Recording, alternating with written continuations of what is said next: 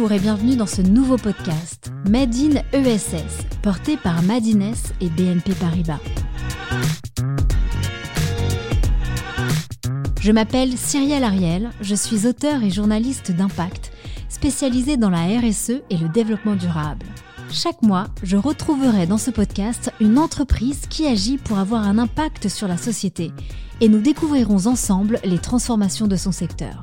Notre objectif? Est de mieux comprendre les enjeux des entreprises à impact, connaître leurs motivations mais aussi les enjeux de leurs actions et le retour de leurs bénéficiaires ou de leurs collaborateurs.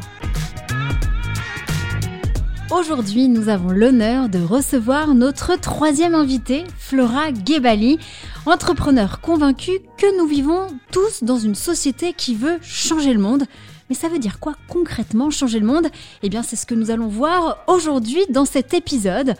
Flora Gebali, bonjour et bienvenue. Bonjour. Alors, tu as fait tes armes dans le tissu associatif, faut le savoir. Tu as passé une décennie là-bas et tu as récemment d'ailleurs été la directrice de la communication et du développement de la France s'engage, la fameuse fondation de François Hollande. Aujourd'hui, vous l'aurez compris, alors nous allons mettre en lumière l'une des actrices qui défend ces fameuses valeurs de l'économie sociale et solidaire avec Flora Gebali. Flora, je suis ravie de t'accueillir. Merci infiniment d'être avec nous. Alors, c'est une question que beaucoup de mes consoeurs et confrères te posent. Aujourd'hui, je te demande de nous répondre, mais avec d'autres éléments de réponse, peut-être. D'où te vient, voilà, cet engagement associatif, cette envie de faire bouger les lignes, ce côté social, ce côté euh, dis-nous. Bonjour Cyrielle, je suis ravie d'être euh, d'être avec vous. C'est vrai que c'est une question que tout le monde euh, que tout le monde me pose, mais qui à mon avis sera moins posée dans les années à venir puisque ça devient euh, assez évident ou en tout cas commun pour les jeunes générations de vouloir s'engager, de vouloir avoir un métier qui a qui a du sens. Moi, je dirais que bah en fait c'est rigolo parce que mon éditeur quand j'ai rendu mon manuscrit m'a dit il faut absolument un avant-propos où tu expliques d'où te vient euh, cet engagement et je lui ai dit mais j'ai pas d'éléments déclencheurs. Parfois on entend euh, certains entrepreneurs qui disent voilà moi j'avais telle situation de, dans mon quotidien qui a fait que je me suis engagée euh, telle rencontre aussi. ou une rencontre. Moi je pense que ouais c'est un sentiment bah, d'injustice mais c'est assez banal de dire ça que j'ai depuis l'enfance. Et, et surtout c'est vrai que ça veut dire quoi injustice depuis l'enfance? C'est euh, une absence de résignation, quoi. C'est de pas trouver ça normal, de croiser un SDF. Enfin, c'est assez basique ce que je vous dis, mais, euh, mais en fait, ça n'est pas pour tout le monde. Donc, euh, ça nécessite peut-être d'être d'être rappelé. Mais voilà, c'est l'idée de se demander pourquoi nous, on a à manger tous les jours dans son assiette et pas d'autres enfants. c'est des choses, des questionnements assez basiques d'enfants qui m'ont parfois fait beaucoup souffrir dans mon enfance, j'ai des souvenirs de grande anxiété. Euh. Mais tu voyais ça où? Parce que moi, par exemple, mon déclenchement, c'était les camps de réfugiés Rohingya au Bangladesh, et parce que j'ai grandi en regardant les clips humanitaires et engagés de Michael Jackson avec Heal the World, Man in the Mirror, etc. Donc toi, tu voyais ça où? Parce que concrètement, à notre époque, quand on allumait, il y avait Babar et Disney, etc. Donc on voyait pas euh, ces enfants souffrant de la famille euh, en Éthiopie en 84, etc. Enfin, d'où c'est venu? Comment sont arrivées ces images-là? Bah, bah, je pense que c'est pas forcément en ayant accès à, aux pires horreurs du monde à l'étranger ou qu'on réalise qu'il y a de l'injustice. L'injustice, elle est un peu partout. Par exemple, euh, euh, je sais pas, dans, dans une classe d'école, il y a quand même une forme de diversité euh, où on voit bien qu'on n'a pas tous les mêmes chances et les mêmes opportunités. Enfin, moi, c'est des choses que j'ai réalisées assez petites. Peut-être que j'étais moins insouciante, insouciante que d'autres enfants et moins légère, mais en tout cas, ouais, c'est des choses qui ont, qui ont toujours été en moi. Et surtout, j'ai la chance euh, d'avoir grandi euh, dans Paris intramuros, qui pour moi euh, est la seule inégalité des chances vraiment fondamentales qu'il y a en France, c'est que quand on grandit dans un milieu urbain, on rencontre bah, plus de personnes, on a accès à la culture, on a accès à, à voilà à beaucoup plus de choses et, vraiment c'est difficile quand on n'a aucun réseau et qu'on n'a pas grandi euh, bah, dans des villes. Moi j'ai grandi dans Paris intramuros et je considère que c'est une grande chance euh, et j'ai eu la chance de faire aussi euh, des études etc. Et je me suis toujours dit bah ça sert à rien de mettre son énergie au service de choses inutiles quoi. Et, et finalement c'est le débat du Covid qu'il y a eu entre l'essentiel et le non essentiel. Moi, je me suis toujours dit, je ne mettrais pas mon énergie dans des choses inutiles. Et ben justement, tu la mets où ton énergie? C'est quoi ta raison d'être aujourd'hui, Flora? Ma raison d'être, euh, qui est celle de Coalition, donc euh, l'entreprise que je dirige et la mienne, euh, c'est vraiment d'accélérer la transition écologique et sociale. Parce que, comme tu l'as rappelé, j'ai travaillé dans une fondation qui s'appelle La France s'engage et j'ai beaucoup grenouillé dans les milieux associatifs. et j'ai découvert que dans notre pays, on a toutes les solutions. Le problème, c'est la mise en œuvre à grande échelle de ces solutions. Enfin, en tout cas, c'est ma mon analyse. Donc, l'idée, c'est pas de recréer encore des solutions, c'est vraiment d'accélérer les solutions qui existent. Donc, c'est c'est ma raison d'être globale. Ouais. Bah justement, parle-nous de Coalition. C'est une agence d'innovation sociale que tu as lancée il y a trois ans. Qui sont tes clients? Qui sont tes bénéficiaires? Comment ça marche? Alors le point de départ de coalition, c'était de se dire qu'on allait euh, euh, justement euh, aider ces entreprises de l'économie sociale et solidaire à essaimer. Donc essaimer, c'est cette fameuse question du changement d'échelle, de la scalability comme on dit dans les startups. Et euh, pour ce faire, euh, je me suis rendu compte que bah, dans les entreprises à l'époque, et c'est toujours le cas, il y avait bah, beaucoup de moyens financiers, mais beaucoup de moyens humains aussi. Parfois, euh, il y a beaucoup de personnes dans les... Je parlais surtout des grandes entreprises hein, à l'époque. Aujourd'hui, on a des clients parmi tout type d'acteurs économiques, même des PME. Euh, et, euh, et, le constat de départ, c'était de se dire, voilà, euh, il y a des pôles dans les entreprises qui dépensent beaucoup d'argent, que ce soit au RH, que ce soit à la marque employeur, que ce soit au marketing, à la communication, que ce soit même aux directions stratégiques des affaires. Et, et, et, souvent, bah, elles ont une analyse un peu à côté de ce qu'il faudrait faire pour avoir de l'impact. Et nous, l'idée, c'était de dire, bah, on va simplement récupérer des budgets qui existent déjà par contre, on va mieux les investir. Et donc, euh, je donne un exemple basique, mais euh, on voit tous à peu près ce que c'est euh, les marques employeurs qui investissent dans des grands forums étudiants, venez voir notre stand, etc. Il faut savoir que c'est des choses, ou, dans les grands salons, euh, il faut savoir que c'est des choses qui coûtent bah, beaucoup d'argent aux entreprises.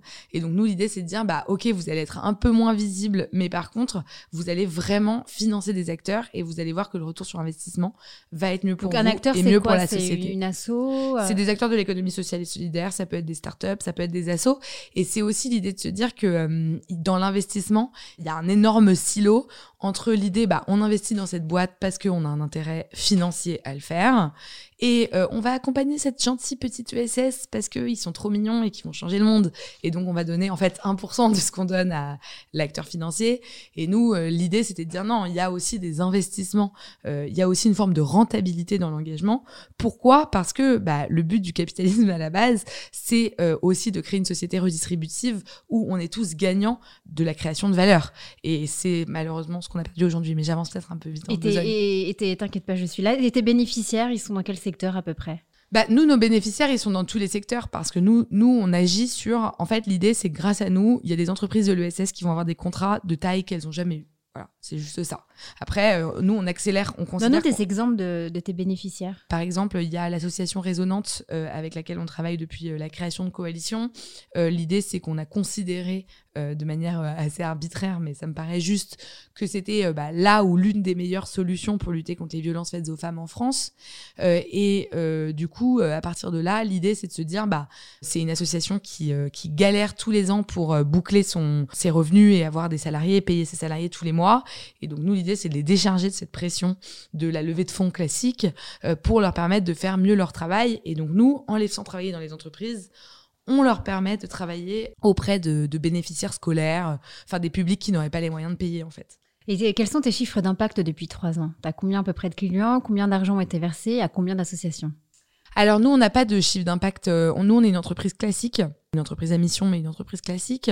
Donc on n'a pas euh, euh, de chiffre d'impact dans le sens où c'est pas de la redistribution ce qu'on fait. Nous, on est vraiment une agence d'innovation écologique et sociale qu'on essaye de tout faire tourner différemment, à savoir on est rentable mais pas en hyper croissance et on le sera jamais parce que ça nous intéresse pas. Et en fait, l'idée, c'est que nous, on a une rentabilité, mais à partir de là, euh, on est au service de notre raison d'être. Donc, je donne une un exemple, c'est qu'on a passé peut-être trois mois à s'agiter, agiter tout le monde pour former le gouvernement aux enjeux de transition écologique. Évidemment, ça nous a pas rapporté euh, un euro, euh, mais, on l'a fait parce clients, que bénéficiaires. Ouais, bah, en fait, c'est j'ai pas j'ai pas de chiffres là-dessus parce que c'est assez assez variable, notamment sur le nombre de bénéficiaires. Nous, on s'est vraiment positionné dans la chaîne d'impact entre les pouvoirs publics, c'est pour ça qu'on s'appelle coalition d'ailleurs, euh, les entreprises euh, et les acteurs de l'économie sociale et solidaire, les associations. Donc en fait, moi, la, vision que je défends au sein de coalition sur le terrain et dans mon livre de manière un peu plus théorique, c'est l'idée que avant, il y avait des, enfin dans d'autres régimes comme les régimes parlementaires, il y avait des coalitions politiques, à savoir si les partis se mettent pas tous d'accord, alors ils peuvent pas proposer une loi. Bon, aujourd'hui, on est en majorité relative à l'Assemblée, donc on pourrait le, mot coalition pourrait réémerger dans le vocabulaire politique. Moi, j'ai voulu déplacer ce mot et l'emmener dans la vie, la société civile, hein, ce qu'on appelle la société civile, et dire qu'aujourd'hui, pour que la société tourne rond, il faut que euh, bah, y ait les pouvoirs publics, les entreprises, les acteurs associatifs et de l'économie sociale et solidaire, qui, voilà, l'intelligence collective, mais surtout les partenariats, parce qu'aujourd'hui, c'est hallucinant de se dire que bah, il y en a un qui fait un service public, il y en a un qui fait un service privé, il y en a un qui fait de l'associatif, euh, mais alors surtout sans argent, euh, l'autre surtout avec de l'argent. Enfin, tout le monde euh, euh, avance dans un couloir, alors que je pense qu'on a tous le même macro-objectif qui est de vivre ensemble sur une planète où on peut respirer durable complètement. Bah justement, je veux aborder ton premier ouvrage, Ma génération va changer le monde, s'engager pour un futur désirable, publié donc aux éditions de l'Aube. En résumé, voilà, quel est le but de ce livre-là, si tu devais le pitcher en cinq phrases? C'est un livre très personnel, d'abord. Euh, le but de ce livre, c'est peut-être d'essayer de retranscrire une vision générationnelle de ce qu'est l'engagement.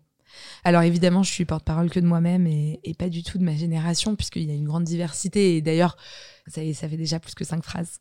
Euh, non, mais c'est critiquable. Enfin, on, on peut pas parler d'une génération en bloc. Mais qui veut éveiller, qui veut mais sensibiliser. Voilà, voilà. Je crois que c'est un livre euh, très personnel qui raconte euh, mon, mon, ma petite histoire au sein des milieux engagés et qui essaye de donner comme conseil à chaque personne et notamment jeune personne dans la vie active qui voudrait s'engager de trouver sa bonne place. Parce que aujourd'hui, on observe que bah, souvent comme je disais, les gens sont dans des couloirs et ils essayent, notamment dans les associations, euh, parfois de se voler des subventions. Enfin, il y a, quand même souvent des personnes qui sont là pour les bonnes raisons, mais qui agissent parfois pour les mauvaises raisons. Et je pense qu'aujourd'hui, bah, malheureusement, euh, la, la, situation de, bah, écologique déjà est trop grave, sociale est trop grave aussi, pour qu'on perde du temps. Et en fait, euh, si chacun se met à sa bonne place, on peut avoir beaucoup plus d'impact. C'est un livre que tu as dédié à ta grand-mère, que tu qualifies de féministe. Mm. C'était une figure inspirante, ta grand-mère? Mm. Alors, ma, ma grand-mère, elle dit que je réécris son histoire et que je parle d'elle tout le temps. Je lui dis qu'elle devrait quand même être contente que je parle d'elle tout le temps. Ouais, ma grand-mère, c'est, euh, elle est d'origine tunisienne. enfin, elle est, elle est italienne de nationalité elle a grandi en Tunisie. Elle n'est pas française. Et, euh, et, elle a déménagé euh, à 24 ans et elle a passé mon enfance à me bercer de récits euh, bah, de liberté féministe, de comment elle a pris sa vie et son destin en main. Et donc forcément, oui, c'est un, rôle modèle. Et elle, elle a une grande... Quand, quand tu me posais la question de d'où vient mon engagement, bah elle, elle a, elle a une grande colère, elle a un grand sentiment d'injustice en elle du fait de sa vie euh, bah, et de son immigration peut-être. Bah, elle va encore m'engueuler parce que je dis ça, mais bon, c'est mon analyse. Euh, ça n'engage que moi. Et moi, peut-être que j'ai eu bah, beaucoup plus de chance parce que euh, j'ai grandi déjà en tant que Française en France. Et du coup, peut-être que j'ai transformé aussi cette colère en, en enfin, ce sentiment d'injustice en, en envie d'engagement, quoi. C'est peut-être un peu les deux faces de la même pièce. Dans ton livre, tu parles de, de génération, de plusieurs jeunesses, euh, et tu parles également dans tes interviews de bulles cognitives. Est-ce que tu peux un peu nous expliquer? Ouais, alors les bulles cognitives, c'est un terme qui est pas de moi, mais euh, mais c'est marrant parce qu'il faut parler de ce mot parce qu'il fait beaucoup réagir. Les bulles cognitives, c'est l'idée de se dire qu'aujourd'hui, euh, on n'est plus une société avec un dénominateur commun, notamment d'information. Par exemple, les 20 heures, ça reste le, les 20 heures à la télévision, ça reste le plus grand dénominateur commun, mais c'est pas universel. Hein. Je vous demande ici ce que vous avez regardé le 20 heures récemment. Je pense que parmi les auditeurs typiquement de, de Madines, euh, ouais, en replay peut-être, mais je pense peu, peu. Et en fait, l'idée, c'est de se dire qu'aujourd'hui, euh, à une époque en France, il y avait euh, bah, des, il y avait peu de médias, il y avait peu d'informations, et donc il y avait des dénominateurs communs. Par exemple, quand, euh, je sais pas, un président de la République prenait la parole, tout s'arrêtait et on l'écoutait. Aujourd'hui, un président de la République prend la parole parfois plusieurs fois par jour, sans forcément que ça nous interpelle. Évidemment, quand il y a des moments de dénominateurs communs, par exemple quand le président Macron a annoncé qu'on allait être confiné, je pense qu'on a tous ces images en tête. par contre, ils se font de plus en plus rares. Et le problème de ça, c'est qu'on vit tous dans des sociétés euh, bah, différentes. Et donc, on va se sentir plus proche euh, d'un... Par exemple, moi, je peux me sentir plus proche d'un entrepreneur social euh, à Mexico qui suit à fond les podcasts que moi j'écoute, voilà, que d'un mec en Picardie, quoi. Et ça, c'est un gros problème parce que euh, bah, on a du mal à faire avancer les questions de société. D'ailleurs, c'est ce qu'on ressent alors de moins en moins euh, sur les questions d'écologie grâce malheureusement euh, aux incendies de cet été, parce que je pense que quand on entend un pompier nous dire que l'heure est grave, c'est pas pareil que quand on entend un climatologue nous dire que l'heure est grave, et que typiquement un pompier, ça reste un dénominateur commun je crois, en quel bah, tous les Français ont, ont de l'attention, de la gravité et de la conscience, quoi. Euh, par contre, voilà, moi, ce que je, je pense que c'est un sujet très important, euh, notamment sur l'écologie, c'est qu'il y a des gens qui sont abonnés à, à tous les tous les écolos là qu'il y a sur Instagram, et il y en a d'autres qui savent pas toujours pas qui est Greta Thunberg. Et, et encore, Greta Thunberg, elle est euh, assez médiatique, et donc l'idée c'est de se dire voilà comment on fait des sociétés et à plusieurs vitesses avec des chars à voile. Voilà, et d'ailleurs, on l'a vu sur cette histoire du PSG qui propose d'aller à Nantes en char à voile, c'est qu'il y a la moitié qui est extrêmement choqué euh, de bah, du corps politique, l'autre moitié qui dit c'est pas si grave et l'autre moitié qui rigole et qui est même choqué qu'on en soit choqué. Et donc c'est intéressant de voir euh, cette disparité. Alors elle a toujours existé entre la droite, la gauche, euh, bien sûr, mais là euh, il y a des réalités scientifiques qui doivent dépasser le clivage politique et c'est urgent de sortir de la vision politique de l'écologie pour en faire un sujet d'intérêt général macro quoi. Et toi, aujourd'hui, euh, quelle est ta, perception quand tu parles de cette jeunesse? Quelle est ta vision? Tu penses qu'aujourd'hui, elle est beaucoup plus alerte et alarmiste sur justement, tu parles beaucoup de climat. Euh, est-ce que tu penses qu'on est vraiment cette génération qui prend conscience et qui va faire bouger les choses? J'ai mis le mot va changer le monde, pas euh, sauver. C'était quoi le mot que tu voulais que je mette? Moi, c'est pas. Bah moi, c'est soigner. Le monde va très bien sans nous. Tu vois, tu vois la planète, elle est là depuis. Enfin, si on parle d'un côté planète, elle est là depuis plus de 4 milliards d'années. Moi, c'est plutôt soigner le monde. Effectivement, je reprends le Heal the World, euh, qui est un de mes motos, mais c'est plutôt voilà, on le soigne. On a créé ces disparités, on a créé ces inégalités. Nous, les hommes, les humains, bah, c'est plutôt aujourd'hui, il faut le soigner. En mm. fait, il faut penser ces mots. Mm. T'as raison, et d'ailleurs tout le champ lexical de la santé, euh, c'est le champ lexical à mettre en avant en premier parce qu'on voit bien que si on s'intéressait euh, à la santé mondiale avant toute chose, bah, on aurait en fait une feuille de route écologique assez logique qui suivrait derrière. Donc ça, c'est c'est effectivement très juste et je suis d'accord. En revanche, moi j'ai choisi le mot changer parce que je voulais pas être naïve ou idéaliste parce que évidemment que notre génération va avoir un impact positif et négatif.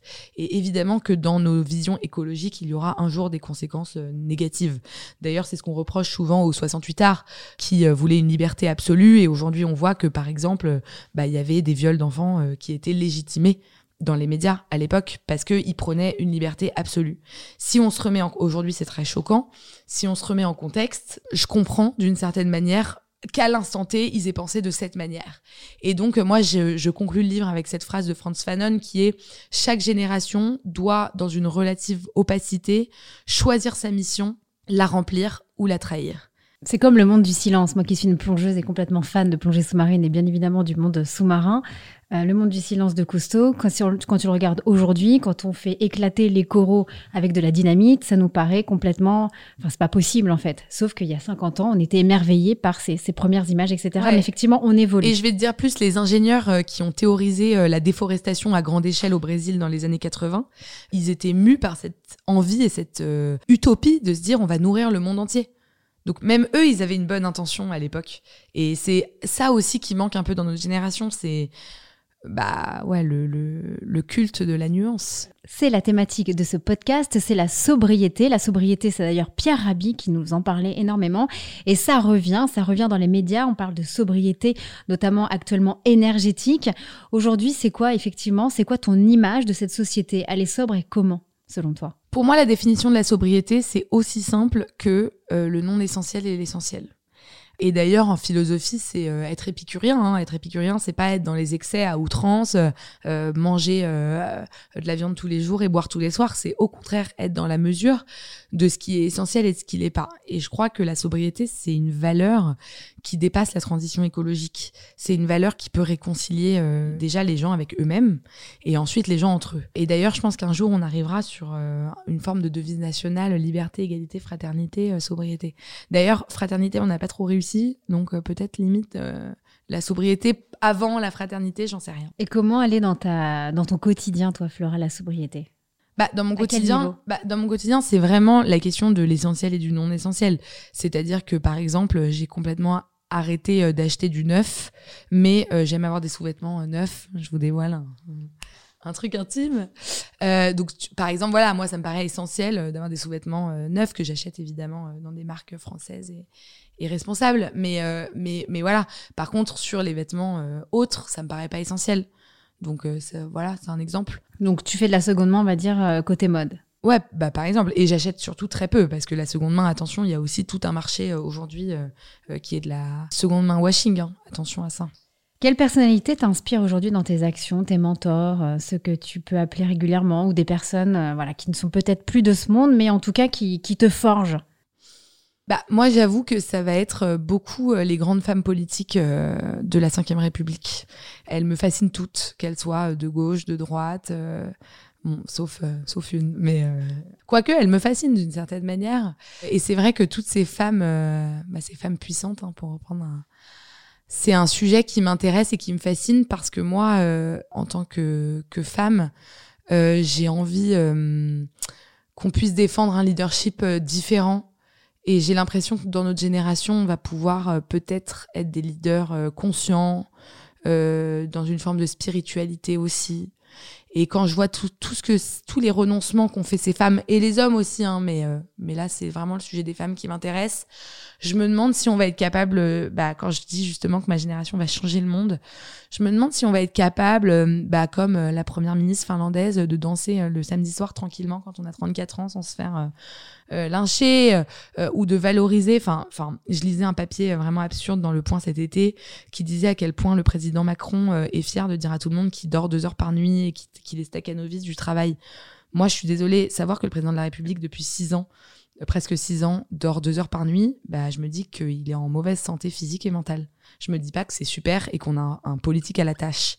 Et donc, je me demande dans quelle mesure les femmes, tu parlais de soigner, de care, de toutes ces choses qu'on attribue au féminin, euh, vont être capables dans les années à venir de, bah, de défendre euh, un leadership et une vision euh, politique des choses, politique au sens P majuscule, hein, pas au sens juste aller prendre un mandat politique, plus largement que ça, même dans les grandes boîtes.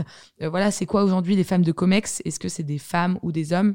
Et alors, sur les femmes qui m'inspirent, j'en cite une qui est clivante en ce moment, mais mais qui m'a inspirée parce que quand elle était candidate à la présidentielle, j'avais 13 ans. C'est Ségolène Royal parce qu'il y a eu un docu politique qui a été fait sur elle qui s'appelait La femme qui n'était pas un homme.